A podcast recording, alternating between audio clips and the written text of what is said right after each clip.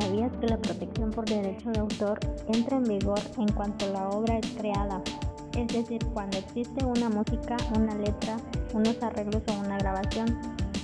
No existe la obligación formal de registrar la obra ante la autoridad nacional, aunque en algunos países como Estados Unidos de América el registro de la obra en la Biblioteca del Congreso es la única vía para presentar la demanda judicial en caso de infracción.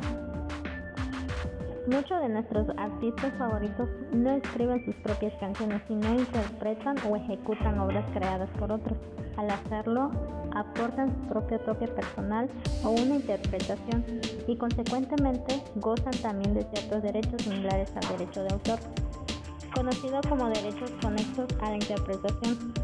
El registro como marca del nombre de una banda es primer paso importante que puede resultar de ayuda para evitar un problema cuando en otro lugar exista una banda que ejecuta con el mismo nombre.